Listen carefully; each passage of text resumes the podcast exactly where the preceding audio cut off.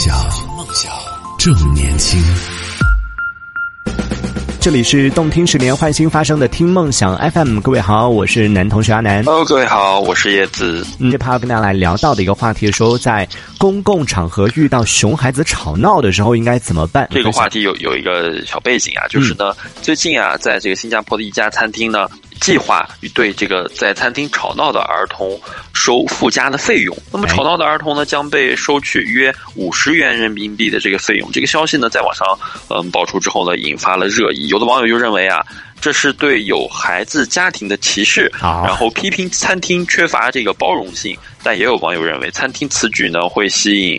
许多寻求安静的顾客，也是这个利弊相存的。嗯，所以就今天我们就来聊一聊说，哎，各位朋友，在公共场合，首先我们有一个前提啊，就在公共场合，你会不会很介意小朋友很吵？因为我们都知道，小朋友本来就是天性都是属于比较好动、比较爱闹的。那对于在公共场合里边遇到这种很吵的小朋友的时候，其实我觉得这已经算是一定程度的罚款了。小朋友很吵，来罚款五十块钱，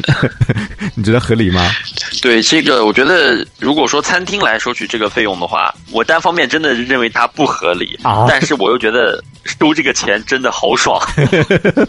就凭什么你赚这个钱，但是还是觉得很爽的那种心态吗？对，确实，我本人真的有的时候非常讨厌在公共场合非常吵闹的这些孩子，呃，但是呢，这个家长有的时候真的管也没有办法，那么我就认为是这个家长平时对这个孩子的管理其实并不是很到位的，该教的东西没有教给他，那你影响到了你周围的人，那么你是否需要付出代价呢？我觉得这家餐厅的这个做法是可以理解的，啊但是好像有人不理解也、嗯 也说得过去，就很就很纠结。现在站在中间的这个立场上。对，其实我我有一点意外的，就是本来我想问一下叶子，作为给大家介绍一下，就我们可能在听节目的新的朋友可能不太了解叶子的职业，他是小学体育老师，长时间和小朋友打交道。呃，小小学阶段其实本身就是属于比较好动的，而且体育课本来就很闹的一个阶段。我想说，你长时间接触这些熊孩子们，应该 已经习惯这件事情了吧？没想到你你竟然也介意吗？呃，现在的这些孩子们，在百分之百的老师的课堂上，他们都是绝对安静的，是绝对不敢给你有这种打闹的这个情况出现的。特别是现在的小学阶段、义务教育阶段的这个老师们呀，对于孩子们的要求是越来越高。相对的呢，孩子们其实也能够做到，所以哦我真的见得吵闹的孩子不多。就即使他们真的在上学、放学的路上吵闹了，那嗯他们看到我了，同时我看他们一眼，他们就不哦吵。天哪，我都已经感受到那个眼神杀了，看一眼就不敢吵了。不过也是，就在吵的小朋友，其实，在老师面前，其实还是属于那种挺怂的。对对，这些孩子其实我们有跟家长沟通，家长说、嗯这这孩子在家里可闹了，根本我们的话就说不说三遍，他压根儿不会听的。啊但是我们他在课堂上的表现就就是啊，这孩子压根儿其实特别安静，就是你看不出来他会闹的那种性格的孩子，在家里就是完全不一样的。但是我们又呃话题说回来到在公共场合这吵闹的熊孩子，我觉得大部分可能是。这个心智有的时候尚未成熟的学龄前儿童，甚至说是有一些可能是管理上有点缺失的这个小学的孩子，也会有这种吵闹的情况出现。为什么是心智比较成熟的还会吵闹？一般不都是 心啊，那可能就是我说错了吧？啊就是心智还未成熟，呃，啊也不是说未成熟，因为孩子他可能都是不成熟的，只是呃，说白了就是家长的教育、家长的管理上没有嗯到位的，没有教给他的这一部分孩子，也会在公共场合有一个吵闹的现象。其实我有遇到过这样的一件事情，就是嗯我在前一段时间有坐火车坐卧铺嘛，呃，我在下铺，然后我的旁边是一一个妈妈带了她的一个小孩，她的小孩应该是上幼儿园。啊，他就不是那种嗯家家长没有管理好的，他该就是该吵闹的时候，真的他有他孩子的天性，因为孩子还非常小，在这个卧铺没有熄灯的时候，他确实呃表现出了他的一些天性，我们呢也非常喜欢，也觉得他非常可爱。嗯。但是在卧铺熄灯了之后，他就非常听他妈妈的话，啊。嗯、在他妈的这个管理下、要求下，安静的躺在那里，可能没有睡着，但是和他妈妈在小声的说话，这个、啊我觉得就是非常非常棒的孩子。是，其实关于这个个教育这个问题，因为我首先我我自己呢是没有参与过这个教育的过程，不管教小朋友自己的小朋友还是，别的小朋友。叶子老师可能是因为经常和小朋友相处嘛，会比较有比较多这种关于教育的一些办法。但我自己有一个感受啊，就是呃，我是属于那种从小就是被管得挺严格的那种类型。但我觉得怎么讲呢？就从我这个角度来说，从我自己的这个成长经历来说，我觉得其实管太严有一点不太好。就是会让我的性格，就是一定程度上从小就被压抑的有点厉害。对，就是像可能会像一个海绵，你把它从小箍得太紧的话，该它胀开，该它蓬松，该它放松的时候，它放不开了。对对对对对，所以我就觉得，哎呀，也很纠结。因为按理来说，我就看到网上有很多朋友在讨论这件事情，说，呃，有有一些人说小孩本来他天性就闹啊，怎么样的？但也有的朋友觉得说小孩闹，但是大人呢？大人你至少你是成熟的，你应该有这个教育的责任，不是说他也不是放养的，又不是没有父母的，就会有两种声音嘛？就觉得大人你应该尽到你大人责任，应该去教育。他，但我觉得如果教育的太乖，像我一样的话，就会导致 性格会有一点缺陷，有人会有点太内向，也不太好。这样，嗯，其实，嗯，更多的时候，我们是和我是会和家长来沟通讨论到这这些事情。嗯，教育一定是双向的，就是说，其实表面上看是你在嗯教育还在教他去怎么处理一件事情，教他该怎么做。其实我们来看一看，也是这个孩子在磨练你，就是你的一言一行，真的决定了你孩子的。一生就是你一定要张弛有度的来管理你的孩子。其实我的我的观念就是说，嗯，如果你没有在我要求的时候做到，呃，某一件事情，那么你一定要付出代价，你一定要受到惩罚。那么如果你能在呃放松的情况下。在某些情况下，你做出一些略微出格的事情，我是不会去过多的管教你的。包括我在嗯教育我的孩子的时候，嗯，就是我带的孩子的时候，也也是这样。我让你收紧，你就立刻要收紧。但是我让你哪怕放松的时候，就是嗯，你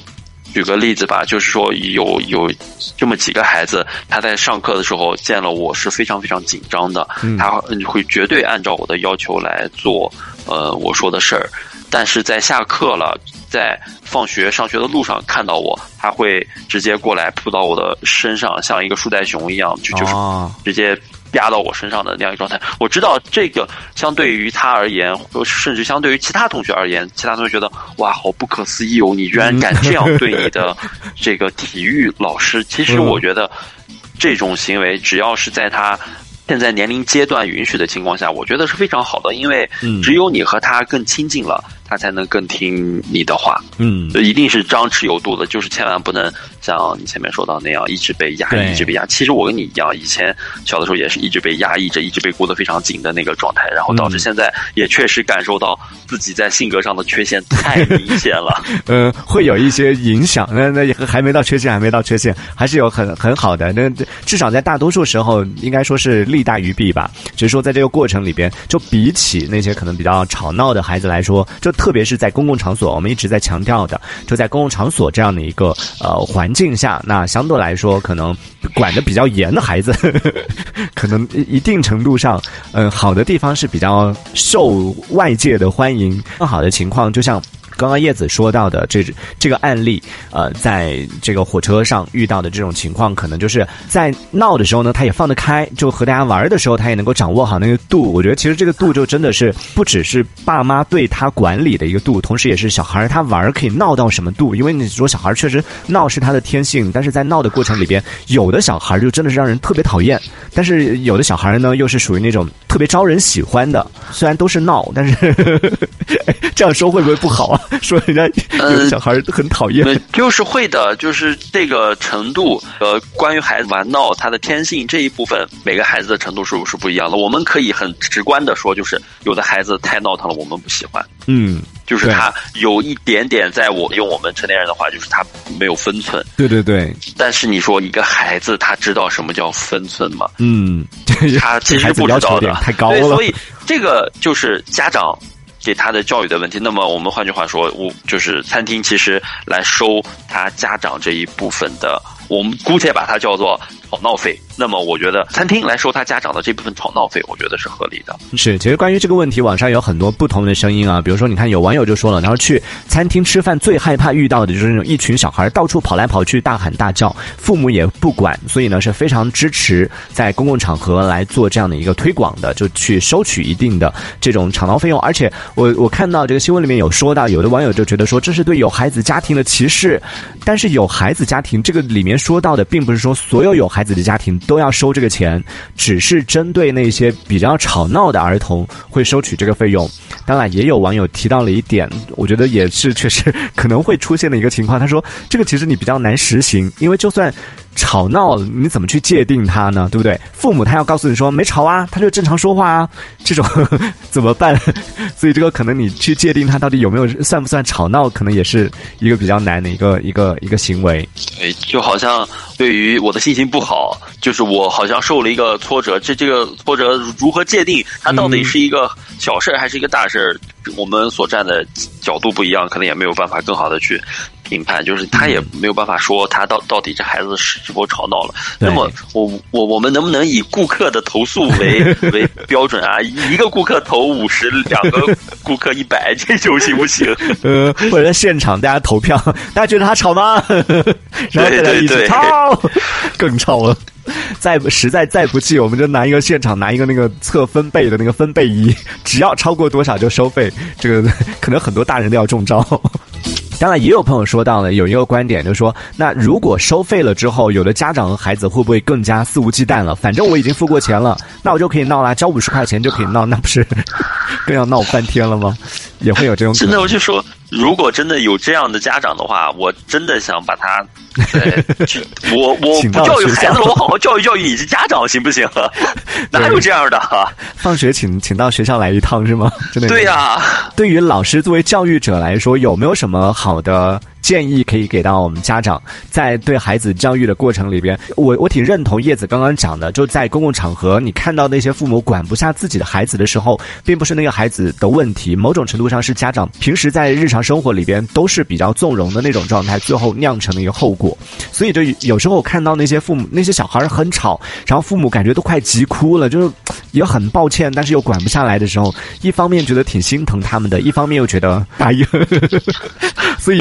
叶子老师有没有什么好的建议？就在日常管教当中，应该怎么去让孩子掌握好这个度？其实我们要想能够管理好孩子，一定是要在孩子面前树立起一个非常良好的形象的。嗯，首先你一定要说到做到，你一定要保持你的专注力。呃，你要陪他玩一个积木。好，那如果你玩玩两下就去摆弄一下手机啊什么的，这些事情是对孩子有影响的。他会觉得，就是他不懂事儿他会觉得哦，你说要陪我玩，但是你又去玩，点开了你的手机，然后他就会觉得这是没有问题的，然后他就会潜意识的会在脑脑子里面构建出一个哦，原原来这些事情是能够被允许的，他做是能够被允许的，那么我做，嗯，是是不是也会有什么呃好或者不好的事情发生？他就会去尝试，那么他尝试。多了就会慢慢的养成习惯，这就是不好的。那就是说出来这个话，就是呃以身作则这四个字是我们需要要给孩子的东西。其次就是说，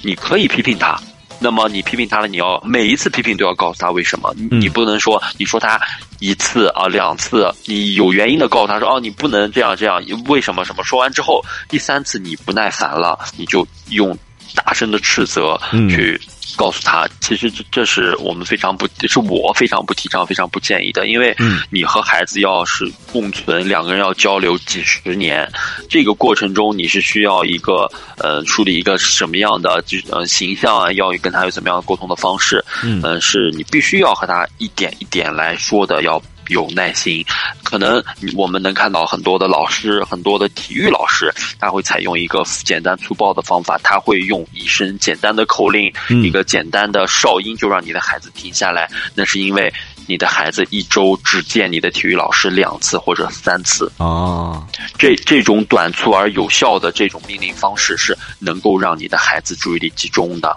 但是。这种简单粗暴的方法对于你们这种几十年的沟通和交流来说，真的有好处吗？那么，作为家长的听众朋友们，你们真的就要去考虑一下了。老师的有的时候的管理的方式方法，其实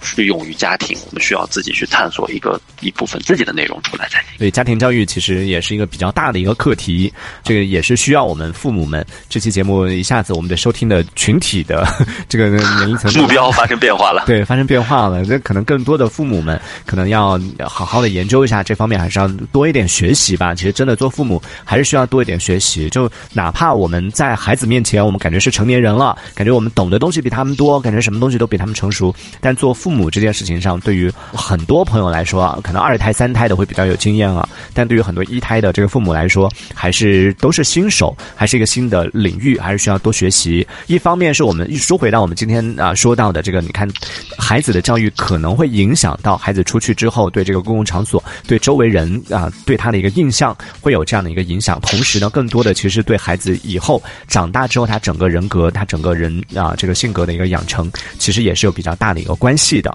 所以呢，今天我们是聊到这样的一个话题：大家在公共场所遇到这种熊孩子吵闹的时候，你一般会怎么办？关于这个问题，也欢迎在听节目的朋友可以在节目下方的评论区当中用文字的方式发送你的观点来和我们讨论一下。好，那我们这趴先聊到这里，之我们下期再见喽。那我们下期节目再见。听梦想，正年轻，正年轻，是听梦想 FM。听梦想。正